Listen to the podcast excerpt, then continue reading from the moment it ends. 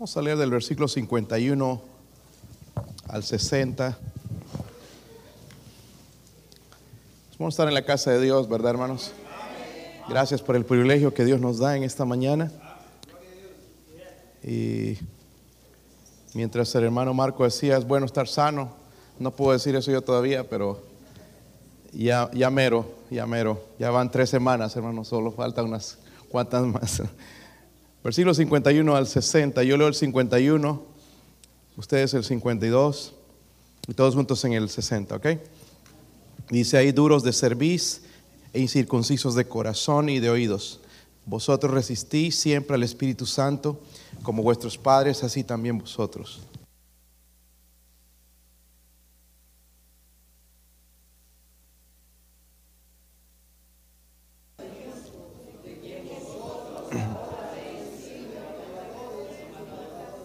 Vosotros que recibisteis la ley por disposición de ángeles y no la guardasteis.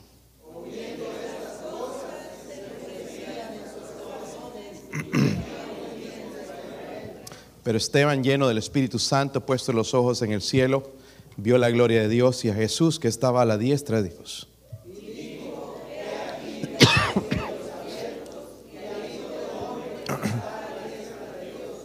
Entonces ellos, dando grandes voces, se taparon los oídos y arremetieron a una contra él.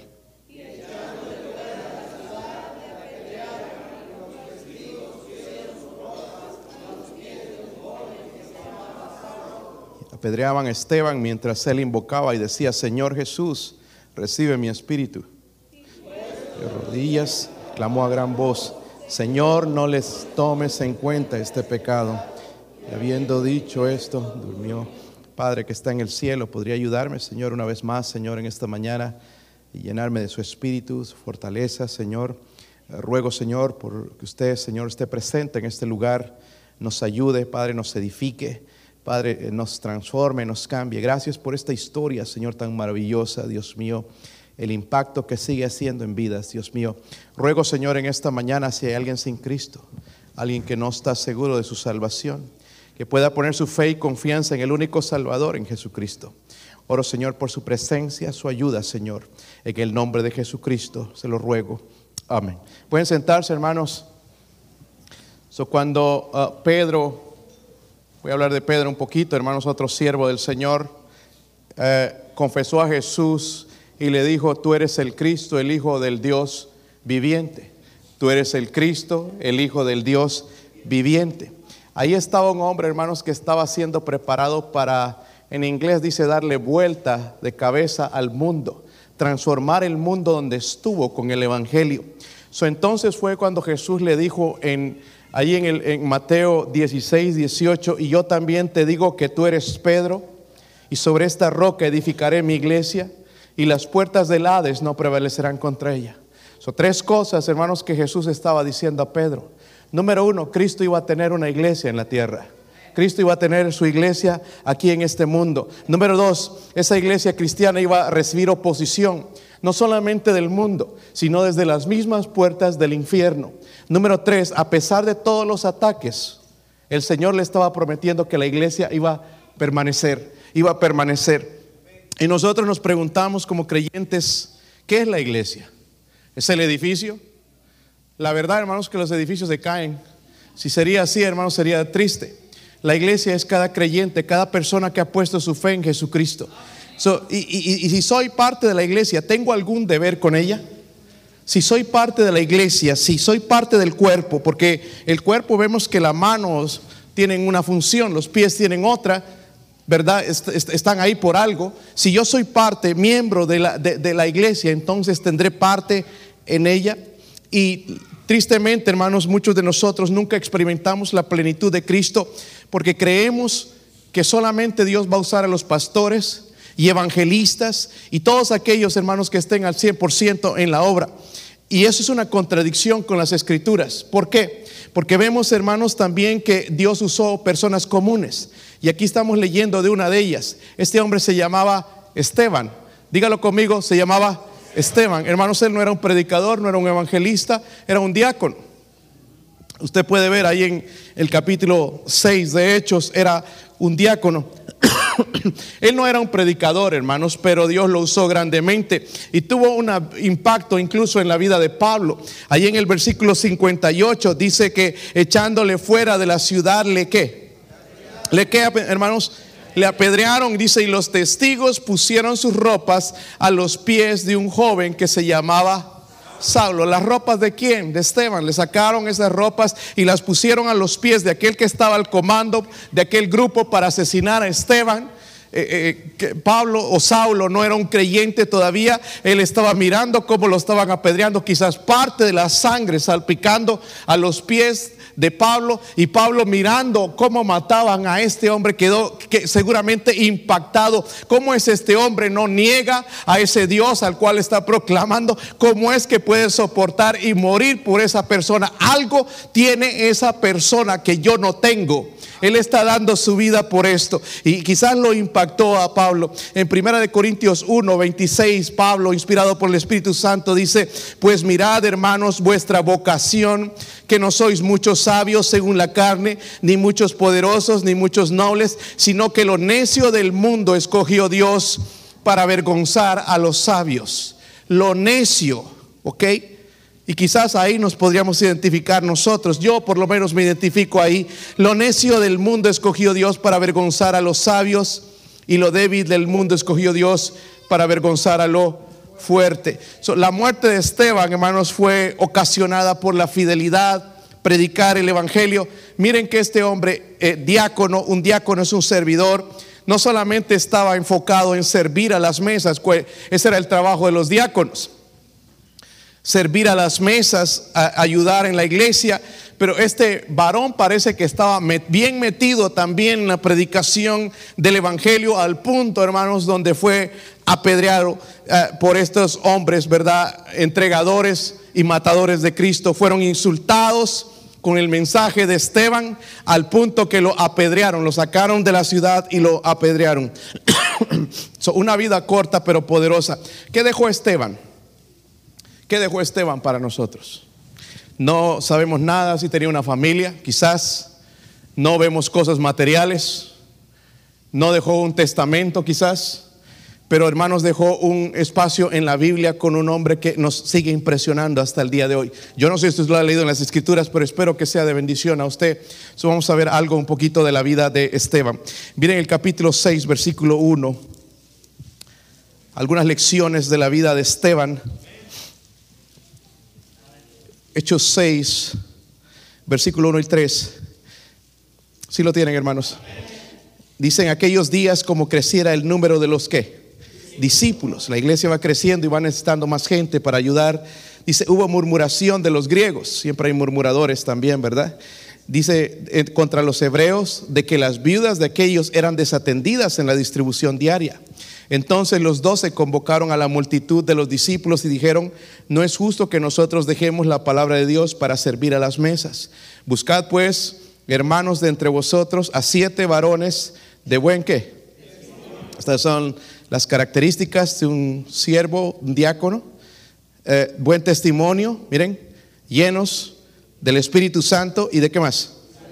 A quienes encarguemos este no vamos a agarrar a cualquier persona cristiano que nada más quiere servir. No, tienen que tener buen testimonio, llenos del Espíritu Santo. ¿Y qué más?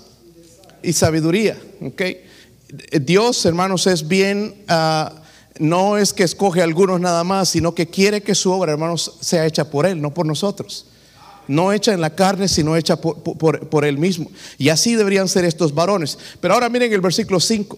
Agradó la propuesta a toda la multitud. Qué bueno, ¿verdad? Porque normalmente no le gusta la multitud las decisiones que toman los predicadores. Y eligieron a quién? eligieron a Esteban, varón que lleno de fe y qué más? Y Espíritu Santo. Y ahí están los otros hombres, pero ahí estaba este hombre que se llamaba Esteban. Miren el versículo 8. ¿Y Esteban qué? lleno de gracia y de poder, hacía grandes prodigios y señales entre el pueblo. Dios estaba usando a este hombre. Dios estaba usando a este hombre grandemente. Era un diácono, no era un predicador, pero Dios lo estaba usando grandemente. Miren en el capítulo 7 de Hechos, versículo 55. Dice ahí, pero Esteban, ¿qué? Sí lo tienen, hermanos. Esteban lleno del Espíritu Santo. Eh, Esteban lleno del... ¿Cuál es la primera lección, hermanos? Que Dios obra a través de cristianos llenos del Espíritu Santo. ¿Está conmigo? Dios va a obrar a través de cristianos llenos del Espíritu Santo. en varias ocasiones vemos el testimonio de la llenura del Espíritu Santo en este hombre. Era la cualificación para diácono. Buscad pues, hermanos, de entre vosotros siete varones de buen testimonio, llenos del Espíritu Santo y de sabiduría, a quienes encarguemos este trabajo. So, Esteban cumplía con ese requisito, ser lleno del Espíritu Santo. El versículo 5 dice, eligieron a Esteban lleno de fe y del qué?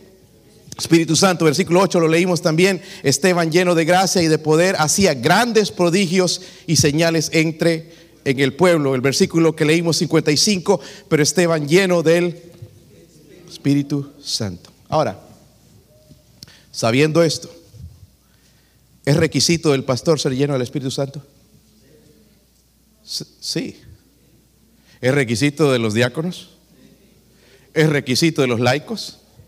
¿Es requisito de ustedes? Hermanos, uno de los requisitos en la vida cristiana es la llenura del Espíritu Santo. Por eso no aguantamos. Por eso andamos deprimidos. Por eso abandonamos las cosas, porque lo hacemos en la carne. Y en la carne, recuerde, si esto es una batalla espiritual, el enemigo es Satanás. Y Satanás es mucho más poderoso que nosotros. Necesitamos la llenura del Espíritu Santo. En Efesios 5, váyase para Efesios, porque vamos a ver algunos versículos ahí, porque algunos no creen que es su deber ser lleno del Espíritu Santo. Efesios 5, 18. ¿Están ahí, hermanos? No os embriaguéis con ni cerveza, ni tequila, ni nada. Dice, en lo cual hay disolución. ¿Ok? Antes bien, sed que. Esto, hermanos, es un mandamiento. Sed llenos del Espíritu Santo, controlados vez tras vez, sed llenos del Espíritu Santo. Ahora, ¿será que mi familia necesita un esposo lleno del Espíritu Santo? Una esposa llena del Espíritu Santo, hijos llenos del Espíritu Santo. Bueno, aquí en, Efesios 5, hermanos, porque los carismáticos tienen una idea bien errónea de la llenura del Espíritu Santo, pero la llenura del Espíritu Santo se ve aquí en la Biblia. ¿Qué es lo que hace una persona llena del Espíritu Santo? Miren el versículo 19, ahí en Efesios. ¿Están ahí? Hablando entre vosotros con qué? Salmos, con himnos y cánticos qué? Miren, miren esto, cantando y alabando al Señor en vuestros. Miren, una persona que no está llena del Espíritu Santo puede venir a este servicio y no puede cantar. Le quiere, pero no puede. Le parece aburrido, le parece tonto. Tiene que ser lleno del Espíritu Santo. Porque es a Dios mismo que estoy adorando y yo en mi carne no puedo. Yo puedo gritar en un estadio, gol. Puedo quedarme sin garganta pero no puedo ir a la iglesia y cantarle a Dios sin la ayuda del Espíritu Santo. Y estoy hablando de música cristiana, porque música de ahí, hermanos, cualquiera. Pero música que agrade a Dios, necesito la llenura del Espíritu Santo. Lo dice aquí, hermanos, dice con, con, salmos, tenemos salmos en, nuestro himnario. Ok, es lo que usaban los judíos para cantar. Luego dice himnos, cantamos himnos, cuán grande es Él, es uno de los himnos que cantamos. Santo, santo, santo es un himno. Y luego dice cantos Hoy estaban hablando de ese cántico, años mi alma en vanidad. Ese es un cántico, dando testimonio a los hombres de lo que Dios ya hizo en mi vida. ¿Ok? Pero entonces, mire cómo me conviene la llenura del Espíritu Santo. Voy a cantar. Pero miren el versículo 20, dando siempre que gracias. Hay gente que nunca dice gracias.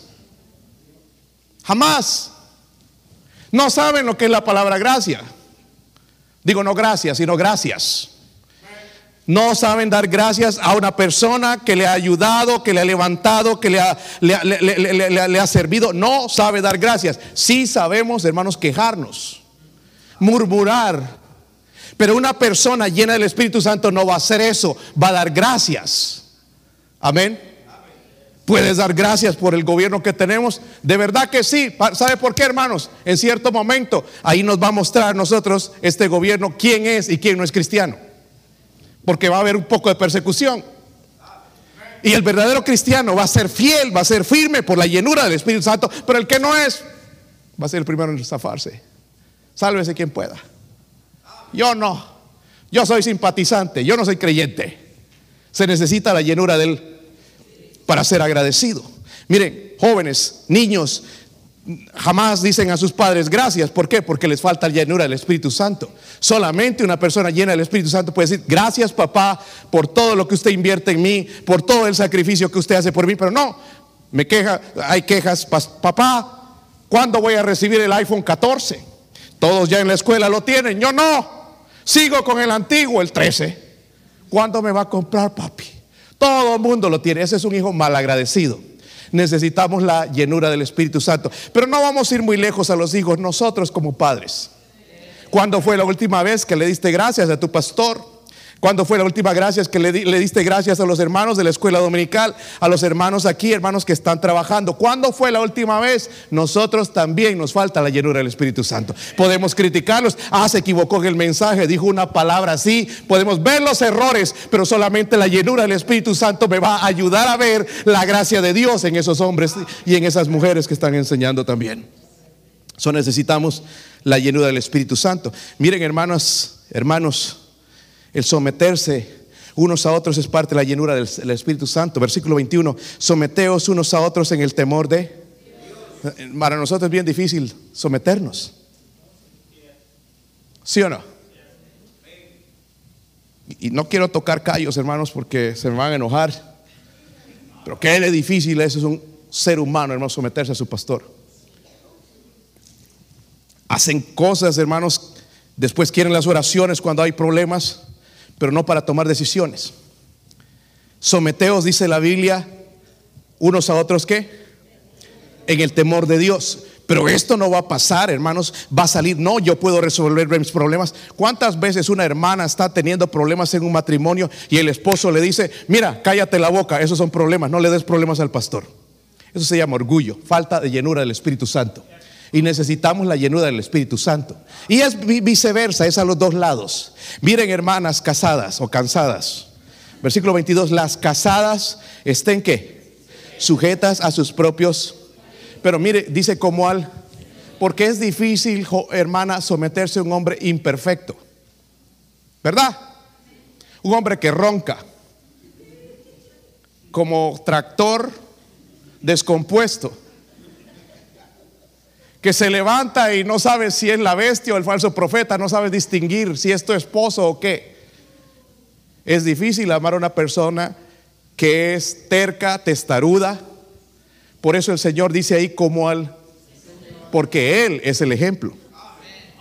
Pero esto no se ve si no hay llenura del Espíritu Santo. Dice ahí entonces, más adelante también lo que va a provocar la llenura del Espíritu, dice en el versículo 25, maridos, amar a vuestras un hombre, hermanos, que no es lleno del Espíritu Santo, no puede amar a su esposa.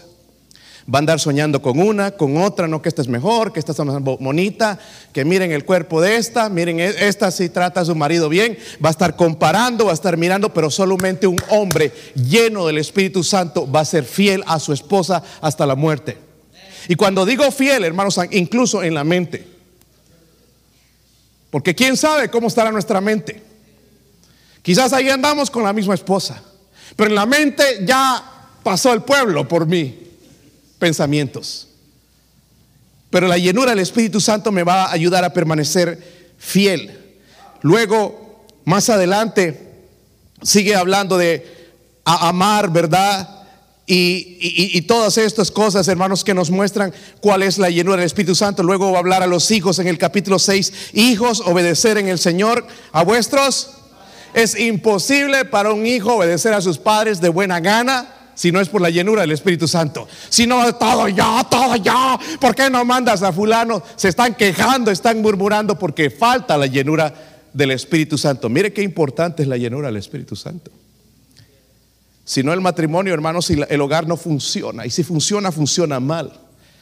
Dice, honra a tu padre y a tu madre. Es difícil para un hijo honrar a padre y a madre si no hay la llenura del Espíritu Santo. Y, todas estas cosas, hermanos, si usted léalo, estudielo, véalo, la importancia, hermanos, Dios va a obrar a través de cristianos llenos del Espíritu Santo. Nosotros, hermanos, no tenemos nada que ofrecerles.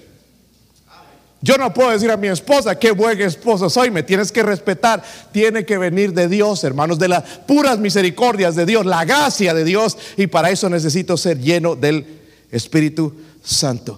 ahora entiende, hermanos, por qué no funcionan las cosas. Andamos buscando ahí ayudas por todo lado, hermanos, a ver qué mensaje voy a bajar hoy. Mire, está bien escuchar mensajes, pero algunos de ustedes dependen de los mensajes en vez de la llenura del Espíritu Santo. Tú no vas a encontrar la llenura del Espíritu Santo en una conferencia, en un mensaje, en el YouTube. Tú la vas a encontrar buscando el rostro de Dios todos los días. Y ese es nuestro problema, hermanos. Por eso estamos ahí, que queremos ya más predicación. Que, que, Dios, el Espíritu Santo, guíe nuestras vidas, mis hermanos. Por las misericordias de Dios, ya somos grandes. Necesitamos esa llenura del Espíritu Santo. ¿Cuántos de ustedes han tratado de andar un vehículo sin aceite? Por aquí dicen que algunos lo han corrido sin aceite. No sé qué significa eso, pero bueno.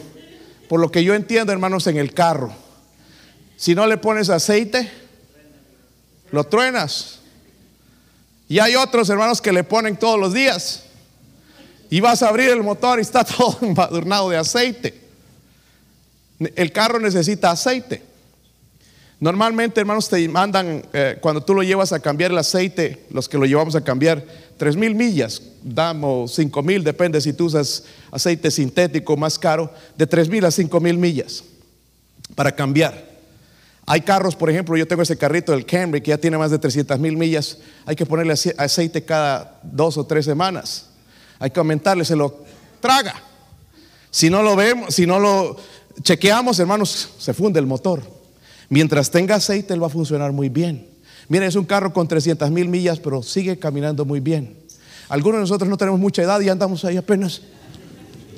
No sé si voy a seguir, me quiero morir, creo que me voy a ir de la iglesia, ando buscando otro lugar, ando buscando alegría, ando buscando felicidad, búscala en Dios, la llenura del Espíritu Santo nos va a ayudar, hermanos, a vivir para Dios y de verdad ser felices. necesitamos la llenura del Espíritu Santo, no es solamente para el pastor, para los diáconos, para todos nosotros. Esposas, esposas, hijos llenos del Espíritu Santo. Y Dios nos dice, sed llenos del Espíritu Santo. Miren en Hechos, volviendo a Hechos otra vez, capítulo 6, versículo 10.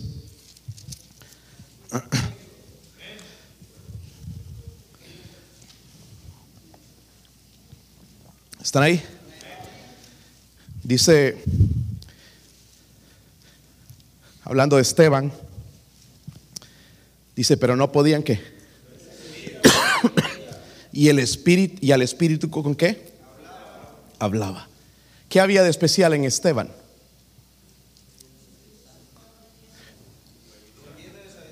No que era buen predicador. Estaba lleno de él. El poder gritar aquí en la plataforma y todo eso, hermanos, cualquiera lo hace. Eso no significa ser lleno del Espíritu Santo. Pero Dios usa el carácter de cada hombre, ¿verdad? Pero vemos aquí, hermanos, que este hombre sí dice que no podían resistir la sabiduría. ¿Se imagina que dijeran eso de nosotros? Dice, ¿y el Espíritu con qué? Número dos, ¿qué otra lección? Dios va a obrar a través de cristianos ¿qué? llenos de él. Número dos, Nada es más importante que predicar la palabra de Dios. ¿Sabe cuál era el secreto, que no es un secreto ya de Esteban? Creía en la palabra de Dios. Nosotros creemos en nuestros sueños. Es que ayer tuve un sueño, tuve una visión.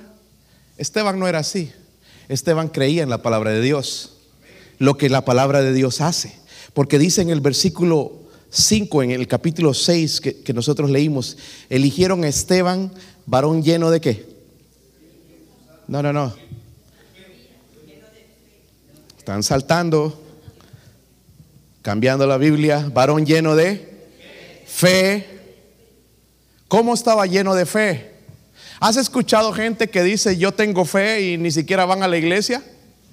¿Qué clase de fe es esa? Porque la Biblia dice en Romanos 10, 17 que la fe viene por el oír y el oír por la palabra de la fe de Esteban creció por medio de la palabra de Dios. Aunque ellos no tenían la escritura, él escuchaba las predicaciones, los mensajes, las profecías que Dios traía a través de los apóstoles. Y él creía la palabra de Dios. ¿Qué usó Esteban entonces para predicar? ¿Cuántos han leído el capítulo 7? Está largo, hermano, es un mensaje bien largo. ¿Verdad? Es un mensaje largo, pero ¿saben lo que Dios usó, hermanos? Las escrituras empezó a hablar desde Abraham, la historia de Josué, la historia de Israel, y desarrolló el mensaje y terminó hablando de Jesucristo y ahí no les gustó y lo apedrearon. Pero toda la historia fue contando punto a punto, se acordaba de, la palabra de Dios. no les gustó a los oyentes. Miren el capítulo 7. Normalmente esto va a pasar también con la palabra de Dios. Dice Ahí, están ahí, hermanos. Oyendo estas cosas de qué? 754. Oyendo estas cosas de qué? Enfurecían en sus corazones y crujían los dientes. Literalmente he visto eso a veces en algunos mensajes. Gente hasta crujiendo. Como lo odio. Eh, mire, nosotros eh, si, si usted es predicador y espera ser popular, mira, vas a terminar predicando otra cosa. Si tú predicas la palabra de Dios no vas a ser muy popular. Va a haber lugares donde no te van a querer. Van a haber lugares donde no te van a invitar otra vez. Pero eso no importa. Mientras agrado a Dios, ¿verdad? Y es lo que pasaba. Oyendo estas cosas se enfurecían en sus corazones y crujían los dientes contra... El problema, hermanos, es que sin la palabra de Dios no hay fe. Amén. Sin la palabra de Dios no hay fe. Y gloria a Dios, hermanos, que todavía hay iglesias donde se predica la palabra de Dios. No que dicen que predican la palabra de Dios, pero donde se predica el consejo de Dios. Y me ayuda a crecer y me ayuda a avanzar y me ayuda a crecer en mi fe, pero solamente viene a través de la predicación de la palabra de Dios. Es interesante, hermanos, porque Pablo le recomendó a Timoteo vez tras vez. Lo más importante, predicador, preacher, no es tu mensaje, es el mensaje de Dios. Recuerda eso. Quiero que vayan a segunda de Timoteo, hermanos. Vamos a ver algunos pasajes allá. Segunda de Timoteo 4, versículo 1.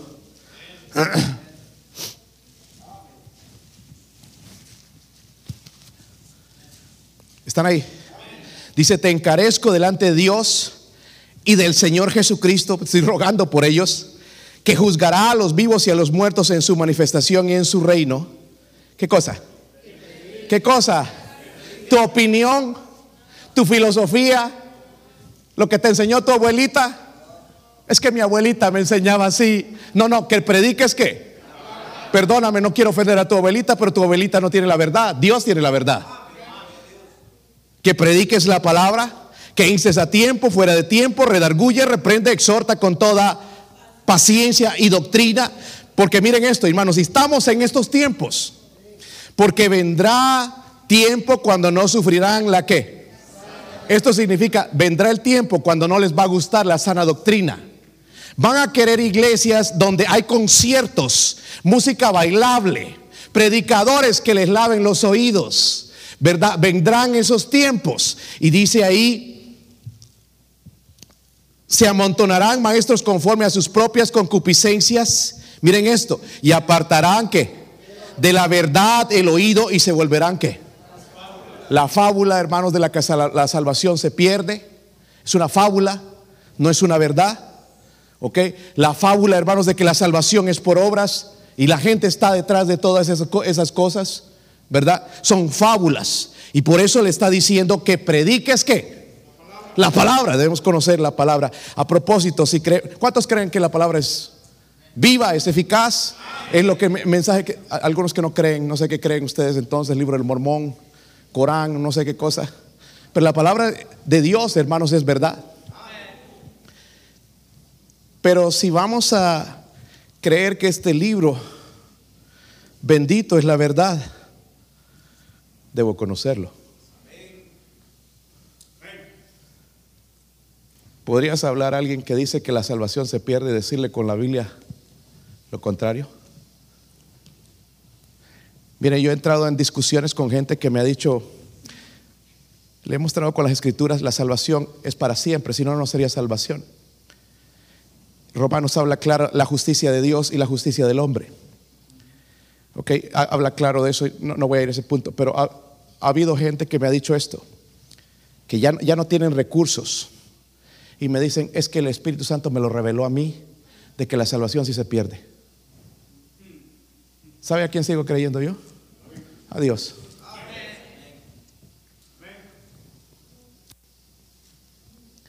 Necesitamos conocer la Biblia. ¿Cómo le puedo decir a mis hijos que la transexualidad es un pecado, la homosexualidad? Eh, por ahí dice, la palabra de Dios dice, ¿dónde? Miren hermanos, nosotros decimos amenes y muchas veces ha habido mensajes que ni siquiera son bíblicos. A veces he llegado a conferencias, hermanos, que digo a, mi esposa, ese, ese versículo no está hablando de eso. Estamos hablando de conferencias fundamentalistas, donde el que se para ahí, hermanos, debería saber lo que está diciendo.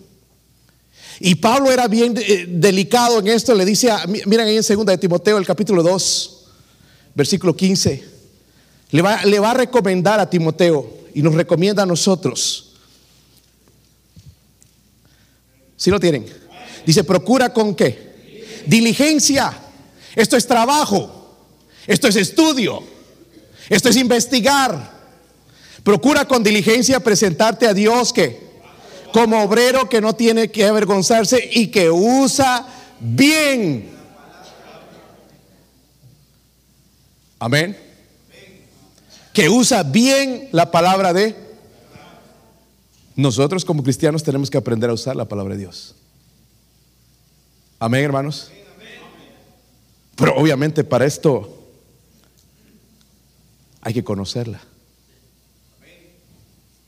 Yo no creo, hermanos, para nuestros tiempos que hay algo más importante que la palabra de Dios. Miren, estas semanas estaban las elecciones, no fue lo que pensaban, los conservadores les fue mal. Y, y, yo me pongo a pensar, si esta gente pondría más fe en Dios, no nos pasaría eso. Porque Dios ya sabía esto. Dios sabía el resultado de las elecciones. Pero la gente está, ay no, ¿qué vamos a hacer si, si sale el otro gobierno? ¿Qué vamos a hacer? ¿Sabe qué? Seguir confiando en Dios. Nosotros como cristianos no perdemos. Republicanos, demócratas pierden, pero Dios nunca pierde. La palabra de Dios es verdad. Pero hermanos, tengo que conocerla. Tengo que conocerla. En Hechos 8:4 hay otra verdad acerca de Esteban.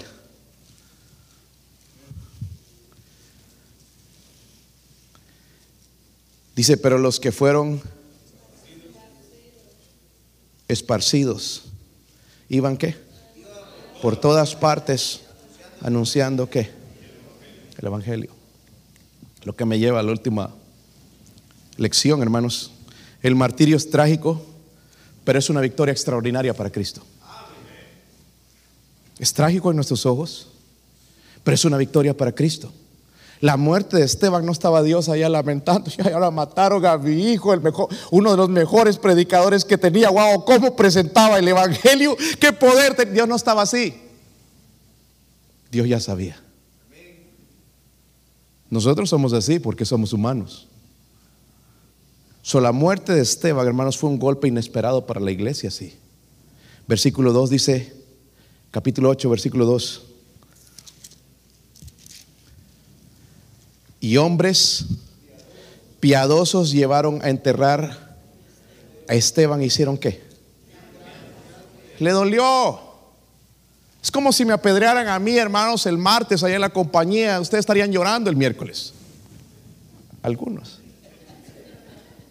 Ay, mi pastor, como lo extraño, no, como quisiera ahora, ya, ya está muerto. Cuando amas a una persona, se lo muestras en vida, no ya muerto. y extrañaban a Esteban. ¿Quién va a reemplazar a Esteban? Este hombre lleno de gracia, lleno de poder, lleno del Espíritu Santo. ¿Dónde vamos a conseguir otro Esteban? Le dolía a la iglesia. Pero Dios tenía un plan. Parecía, hermanos, incluso que el mal estaba triunfando. Miren el versículo 3.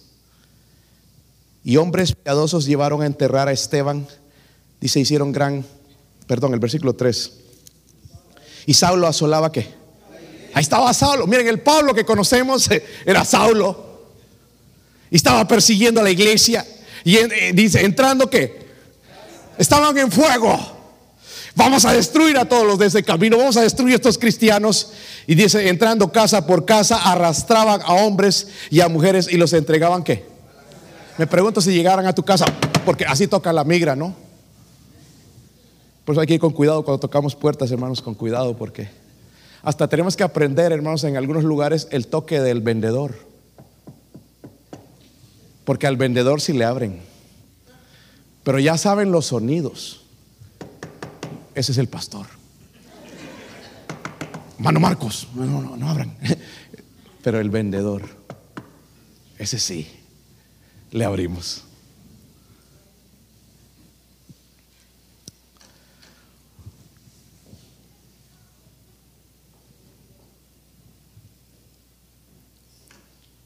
Parecía, hermanos, que estaba ganando. Si nosotros prendemos las noticias, parecería ver, hermanos, que el cristianismo está perdiendo. Al ver las escuelas, parecería, hermanos, que nosotros estamos perdiendo. Pero Dios está en control. Dios está en control. Parecería, hermanos, que la batalla está siendo perdida por nosotros, pero no es así. Simplemente estamos llegando al final. Y el Señor va a venir pronto. El versículo 4 nos deja ver por qué Dios permite entonces. Dios permitió que mataran a Esteban. Dice, pero los que fueron qué? Esparcidos iban por todas qué? ¿Estaban con dolor de la muerte de Esteban? Sí. Pero su fe había crecido. Mataron a Esteban. Esteban murió por Cristo. Nosotros, ¿quiénes somos? Él se fue. Vamos a ir y llevar este evangelio. Dice que iban llevando el evangelio por todas. Ahora, el diablo lo quería hacer mal, pero Dios lo hizo bien. Miren, miren dónde llegó el, el evangelio, el versículo 7 y 8. Estoy en el capítulo 8. Porque de muchos que tenían espíritus inmundos salían estos dando grandes voces y muchos paralíticos y cojos eran qué? Mira, ves, nosotros estamos en la casa llorando de nuestra situación. Pobrecito de mí, nadie se acuerda de mí. Pobrecito, pura hace una fiesta nosotros mismos. Pobre yo, pobre, pobre. Pero cuando vas a ganar almas te das cuenta, hermanos, que nuestros problemas son tan pequeñitos comparados a la gente. Cuando no vamos y llevamos el evangelio nos volvemos tan egoístas. Ahí estamos pensando, yo, yo, pastor no me miró, el hermano no me saluda, no sé qué se trae contra mí. Y ahí empiezan a inventar cosas en su cabeza. Solo en su cabeza ocurre eso. Porque no están enfocados en la obra de Dios. Pero cuando nos metemos en ella, hermano, nos damos cuenta. Como ayer ayudábamos, hablábamos con esta señora y traían muchos problemas más, hermano, no estaban siendo sinceros en todo. Pero traían problemas matrimoniales. Y ahí estaban discutiendo el uno con el otro. Y decían que era la casa, que era la salud. No, no, pero tenían un problema matrimonial.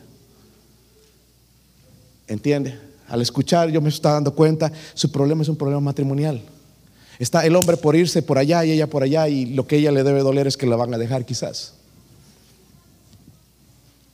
Y nos damos cuenta, hermanos, nosotros, wow, hay, hay gente que tiene más problemas que nosotros. Y aquí estaban estos cristianos perseguidos y en vez de quejarse, lamentarse, ay, nosotros los cristianos nos aborrecen, nadie nos quiere, no nos quieren el trabajo, no nos quieren las fiestas. No, ellos iban llevando el evangelio. ¿Quién ha dicho, hermanos, dónde nos dice Dios que nos va a aceptar el mundo? Si el mundo te acepta, hay algo mal en ti. Normalmente, hermanos, cuando llego a estas compañías y siendo capellán, no entrando como pastor, mucha de la gente no quiere hablar conmigo. ¿Saben por qué? Porque yo traigo el Evangelio.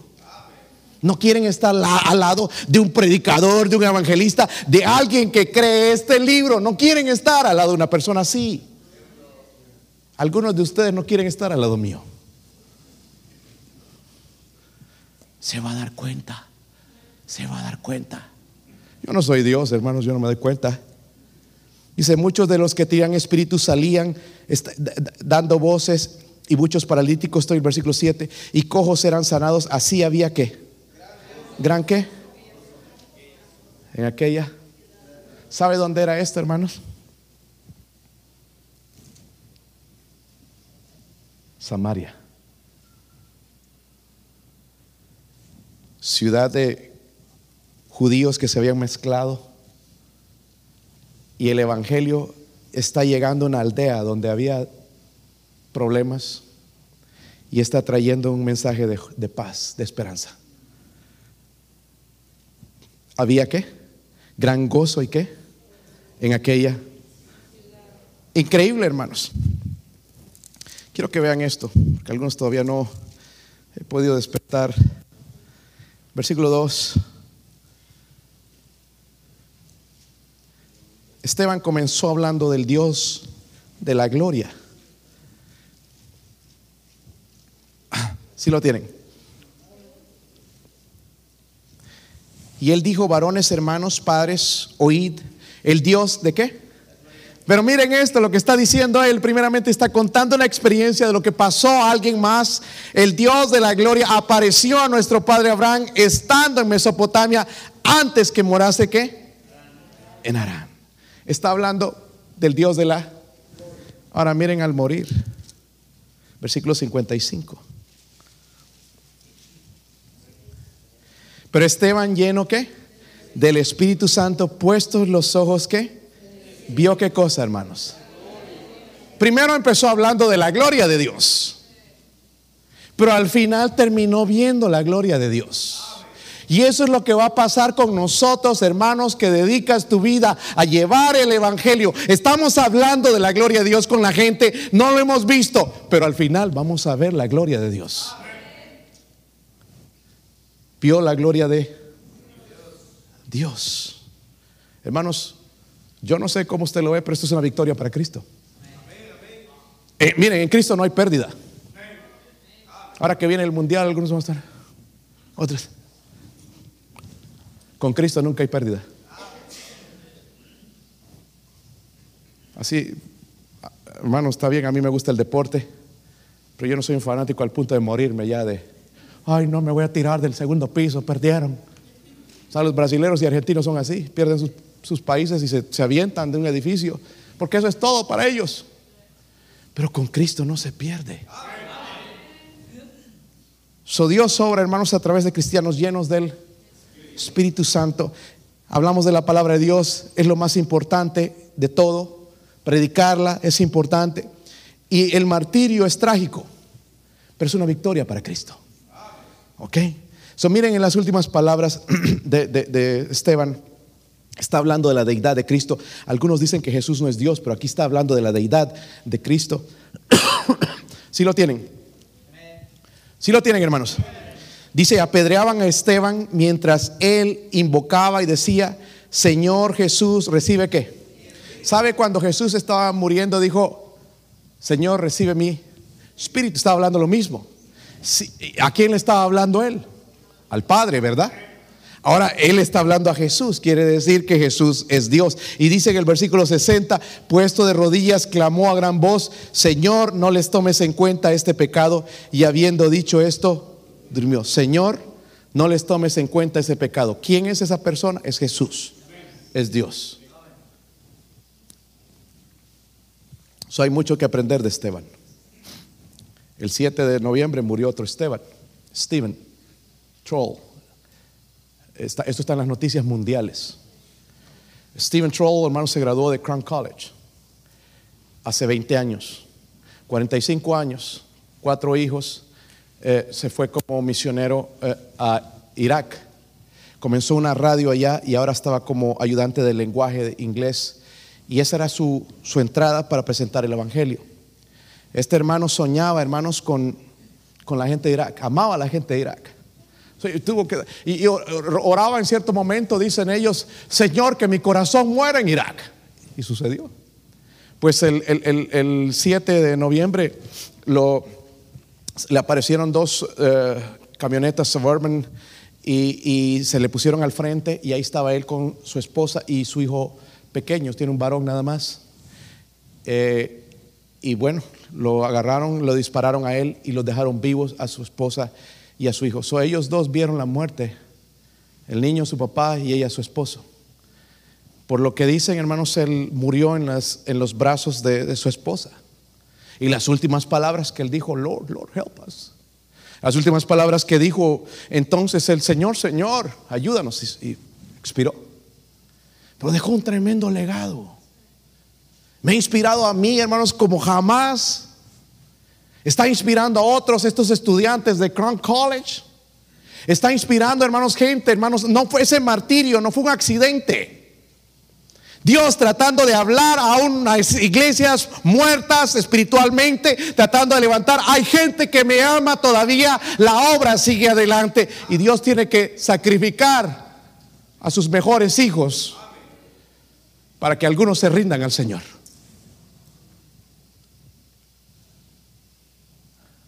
La familia se va a regresar a, a los Estados Unidos. Su hija mayor quiere ir a Crown College. Ya la, iglesia, allá de, Temple han empezado a recaudar ofrendas para ellos, para ayudarlos, porque el proveedor de la casa ya no está. Fue un accidente esto para Dios, pero nos duele a nosotros. Yo no lo conocí personalmente al hermano Steven, Esteban, un mártir cristiano moderno, que nos inspira, hermanos, a vivir si vale la pena vivir para Cristo. Vale la pena, hermanos, ir a ganar almas los sábados. Vale la pena ir cuando fuimos ayer a Oak Ridge, allá y algunos aceptan, otros no, unos nos corren, otros son malvados, otros abren las puertas. Vale la pena llevar la palabra de Dios. Vale la pena vivir para Cristo. Porque al final el hermano Steven vio la gloria de Dios. Y ahí vamos nosotros para ver la gloria de Dios. En el caso del hermano Steven, el Señor le ha dicho, bien hecho, buen siervo fiel. En el caso de nosotros puede ser otra la historia. Que Dios nos ayude. Vamos a ponernos de pie y vamos a orar. Mi esposa va a tocar algo en la invitación. Padre, gracias, gracias por su palabra.